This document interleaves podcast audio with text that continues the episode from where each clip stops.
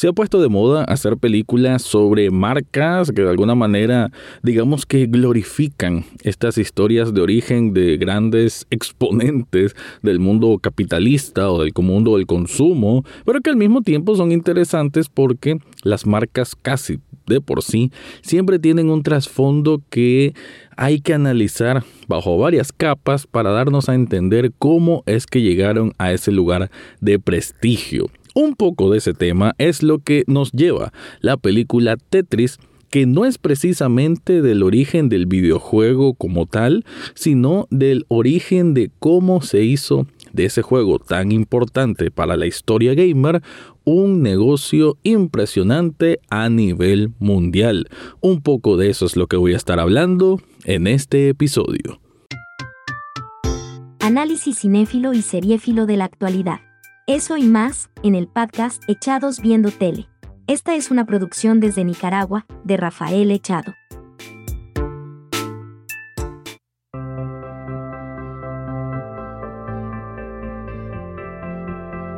Bienvenidos o bienvenidas a un nuevo episodio de Echados Viendo Tele, el espacio para escuchar críticas, comentarios, opinión del mundo de las series y algunas veces de películas. En este caso me quedo con el mundo de las películas para hablar de esta, de esta cinta que salió en Apple TV Plus y que yo sé que hablar ahorita de un filme que sea sobre videojuego y que no sea sobre Mario suena un poco desfasado, pero al final de cuentas también tuvo importancia y tiene importancia esta película. Me refiero por la concepción de la misma. El hecho de que ahora esté en esta tendencia, como la película que actualmente, si no me equivoco, o pronto llega a los cines de Ben Affleck, que se llama Air Jordan, sobre la historia de estas zapatillas famosas de Nike. Em, y otras que han salido como McDonald's, la, historia de McDonald's que salió hace, hace tiempo esta película. Em, digamos que hay un gusto adquirido por estos tipos de filmes en que vemos las complicaciones que hay entre varias personas que están aspirando, o en este caso particular de Tetris, que quieren meter mano en este negocio, en esta gallinita de huevos de oro, y digamos que son historias que cada vez van a ser más comunes que encontremos en el mundo del cine o, por qué no también, de la televisión. El caso de Tetris es uno muy interesante, hay un documental bastante bueno y hay, han habido otros documentales sobre el mundo gamer donde hablan de la importancia que tiene este videojuego que sí, obviamente es uno de los más relevantes en la industria gamer y uno de los videojuegos además más vendidos de la historia. Su nacimiento es allá en el año 1988 en medio de una Unión Soviética que digamos que ya está en una etapa final y que va a tener este videojuego y me refiero a su distribución con Nintendo, que siempre ha sido la marca fuerte ¿no? en el mundo gamer, sobre todo en esa época y que Nintendo obtuviera los derechos para eventualmente poder tenerlo en Game Boy, que era una gran novedad, esto de un, video, un, un, aparato para jugar portátil y que eventualmente esto llegara a todo el mundo, pues comprar esos derechos de una producción rusa, una producción soviética de la época y que llegara de forma masiva, sí realmente da chance para una historia que, que es curiosa y misteriosa, porque no así decirlo también, y que es interesante descubrir. Ahora, ¿Esta película Tetris hace honor a toda esa historia? Mm, no tanto, porque aunque sí es entretenida, no le voy a quitar el mérito de que la película entretiene. A veces también se emboba, o sea, se pone un poquito torpe al no conseguir un tono o sea, saber a qué tono quiere hablarte, ¿no? En el sentido que si es meramente comedia, si es un thriller de espionaje, eh, que si son las profundidades de la Guerra Fría o de las relaciones tensas entre Estados Unidos y la Unión Soviética. Entonces, como que todos estos parámetros eh, están esparcidos en diferentes momentos y esa dualidad o esa mezcla que quizás a veces se siente como agua y aceite entre lo humorístico y la parte, digámoslo así, más geopolítica del asunto, ¿no? Entonces, como no cae en una situación muy de acomodarse estas piezas, de, de hecho varias críticas, y me parece acertada esta manera figurada de hablar, de que la película hace lo contrario de lo que es Tetris. ¿Qué es Tetris? Colocar todos estos cuadritos de diferentes formas de una manera que quepan y con eso ir ganando más puntos. La película como tal tiene muchos de estos cuadritos diferentes formas, pero no saben acomodarlos. Esta sí es una crítica que hago porque puede ser que eh, Taron Egerton, que es el protagonista que interpreta a Hank Rogers, que es un desarrollador de programador de hecho de videojuegos que este es holandés pero criado en Nueva York y que vive en Japón eh, y va a ser el protagonista de esta película porque a él lo ponen como el mm, lo visten casi de héroe, ¿no? Y es que el problema de las películas gringas es que siempre tienen que tener al norteamericano, siempre que se habla sobre todo con temas de Rusia, peor remontadas a esa época en que el bueno, no es precisamente gringo, pero representa el sistema consumista gringo y de hacer negocios, aquella manera de no descansar nunca hasta conseguir lo imposible.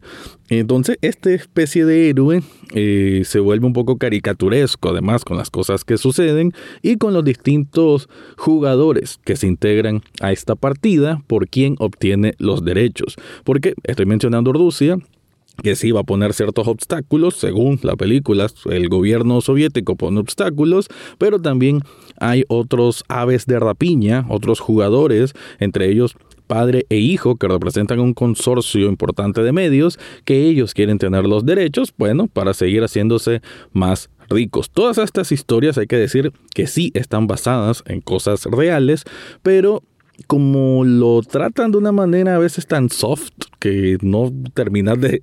Mm, no sé, creo que es un descuido la manera tan soft en que lo hacen en el sentido que si lo vas a hacer tan suave, enfócate más bien en las partes divertidas. No te vayas tanto con palabrerías, con engaños, con espionaje, a como lo hacen, porque no es una película, no es Austin Powers, no es una parodia. Entonces como que nunca encuentra un color específico este, esta película, pero hay que decir, ¿no? La manera en cómo se va desarrollando, ah, es agradable.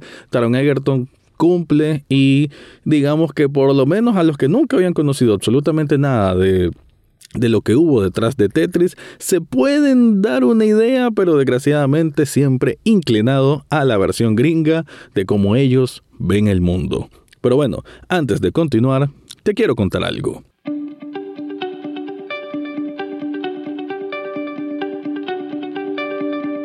Si estás buscando algo especial para regalarte a vos mismo o a alguien más, yo te recomiendo Sublishop Nicaragua. Esta tienda de sublimación te permite tener camisetas con un montón de diseños originales, o bien el nombre de tu banda favorita con algún distintivo, el nombre de una película que te impactó y que querés tener esa camiseta y que nadie más la tenga porque va a tener algún elemento diferente, ahí lo puedes conseguir con Sublishop Nicaragua. De hecho, ya pronto me cae un encargo de otras dos camisetas que estoy haciendo sobre unas bandas que me gustan un montón, Babasónicos y YouTube.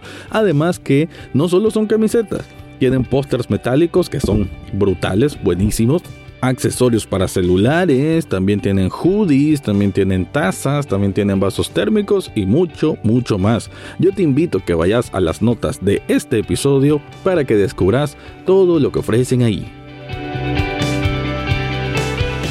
Continuando entonces con esta película que al final se vuelve como una aventura de excursión, ¿no? De aquello de que están en Estados Unidos y parpadeas y ya están en, en Rusia, parpadeas y están en Japón. Y creo yo que esa sensación de viajes, aunque hay que decirlo, a nivel de, de producción, o mejor dicho, postproducción, digamos que la película juega con muchos elementos 8 bits, o sea que literal en la pantalla vamos a ver a veces a los personajes o los escenarios que se convierten en, en muñequitos 8 bits, como para hacer transiciones y entre otros elementos como la música misma. Entonces sí, digamos que hay este ambiente que te mete a no solo la época, sino a la industria gamer, a la industria de los videojuegos como tal, de del final de los años 80. Pero aún así, con esas transiciones que sí, literal, a veces sale un mapa y que sale que se están moviendo de un lugar a otro, ya como escenarios mm, no me convence tanto. Quizás Rusia, la parte, pues, eh, digamos que está bien, pero lo demás como que lo siento muy de set, en el sentido que no me creo que están en un lugar y en otro y en otro y en otro, porque sí, la película va a jugar un poco de más con el hecho de estarse moviendo a cada rato o que quizás a veces las cosas le salen muy fácil a Hank, Hank Roger, si no me equivoco es el nombre del personaje que interpreta Taron Egerton, en que sí, pues no hay que negarlo, la Unión Soviética, un, un, gobierno pues con un sistema un poco más cerrado, más complicado, pero en, una, en un comienzo que parece como difícil que él entre y que logre entrevistar a la persona que creó el videojuego o a una empresa que representa a esta persona, ya después después como que entra de lo más tranquilo. Y se supone que la KGB, bueno, hacen todo este aparato de, de Rusia, los malos, los los que tenían espías en cualquier rincón del mundo y que solo quieren hacer mal siempre, no tiene esa concepción muy de película ochentera gringa, pero ok, pues salvando eso,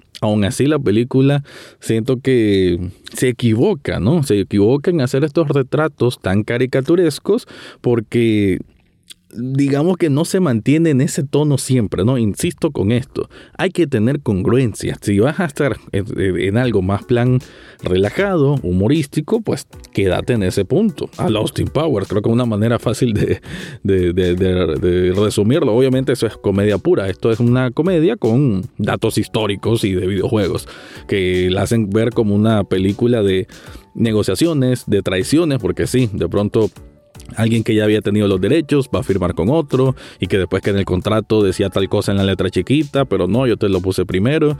Tiene ese tipo de dinámica que se ha visto en otras películas de mejor ejecución y que te genera esa emoción del decir, ala, ¿y cómo lo vas a conseguir? En esta película nunca terminé de caer en eso. O sea, no es por culpa de Taron Egerton, sino me parece ya a nivel de argumento. Que como va dando tantos saltos y tenés que irte creyendo estos personajes tan dibujados de una manera tan unidimensional que a veces como que te saca un poco de onda. Aún así, insisto, pues la película está entretenida, eh, de pronto hay mucho valor nostálgico, valor para los que somos gamers, ¿no? De cuando miran el primer Game Boy entonces como aquel, aquel asombro no se siente realista o incluso para alguien más que está vinculado al, mundo de la programación, cuando escuchas a, él, a un holandés viviendo, que, criado en Nueva York y, viviendo en Japón con esposa japonesa y familia, hablando con un ruso que, ha tenido otra formación de vida, pero que coinciden en ese amor a la programación, digamos que son momentos eh, interesantes, que sí tienen una carga emotiva creíble y, que la puedas consumir, pero por otro lado hay otros momentos más exagerados, más de mm, no sé, más de otro tipo de película que a mí sinceramente no me convencen. Y además otra cosa que no me convenció, que ya lo mencioné, el hecho de la familia. El valor familiar o los problemas que puede tener Hank con su esposa y sus hijas meramente japonesas, queda ahí solo como para trascender de un momento a otro. O sea, no, no, es trascender, más bien es como de hacer un respiro, perdón, entre un momento a otro. No profundizan, no genera mayor... Mm, impacto en la trama y en la vida del personaje principal, no lo hace.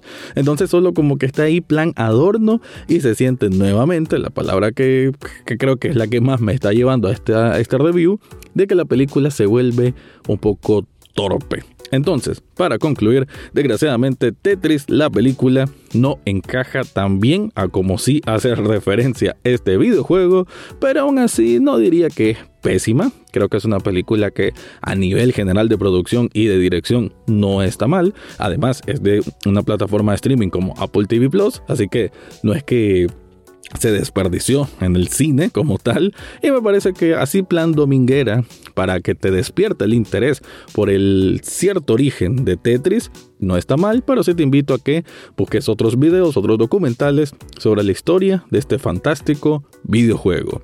Con eso me despido, te recuerdo que Echados Viendo Tele también es un programa en televisión, sábados y domingos a las 9 de la noche. Ahora sí me voy, ese fue mi review de la película Tetris. Eso fue todo por hoy en Echados Viendo Tele. No olvides suscribirte desde tu sitio favorito, ya sea Spotify, Apple Podcast o hasta en YouTube. Gracias por escuchar y será hasta la próxima semana.